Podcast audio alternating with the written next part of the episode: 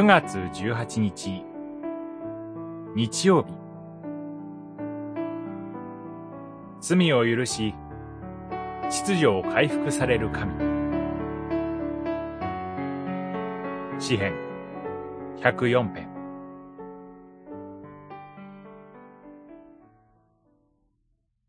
どうか罪ある者がこの地からすべて失せ。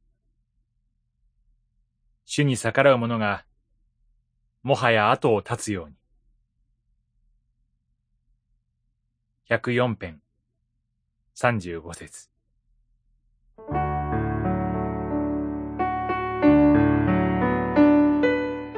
104編は、私の魂よ、主を称えようで始まり、神によって創造されたことを賛美する、ハレルヤで閉じられています。詩人は、神の天地創造と摂理の見業を細やかに描きながら賛美しています。光、天、雲、風を自由に用いられる大いなる神の見業を賛美しています。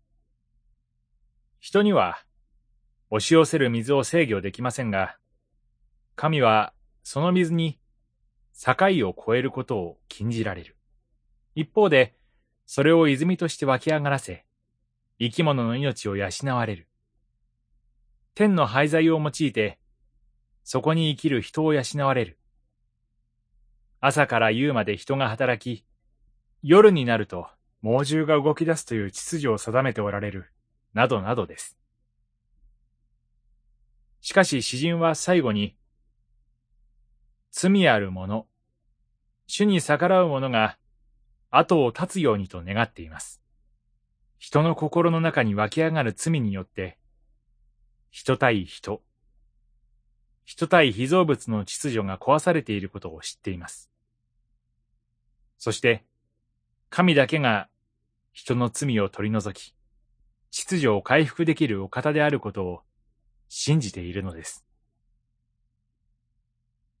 キリストによって罪許された私たちもまた、秩序が壊されているという現実の中で、新しい天と、新しい地の完成を待ち望みながら、礼拝を通して、ハレルヤと賛美し続けるキリスト者なのです。祈り。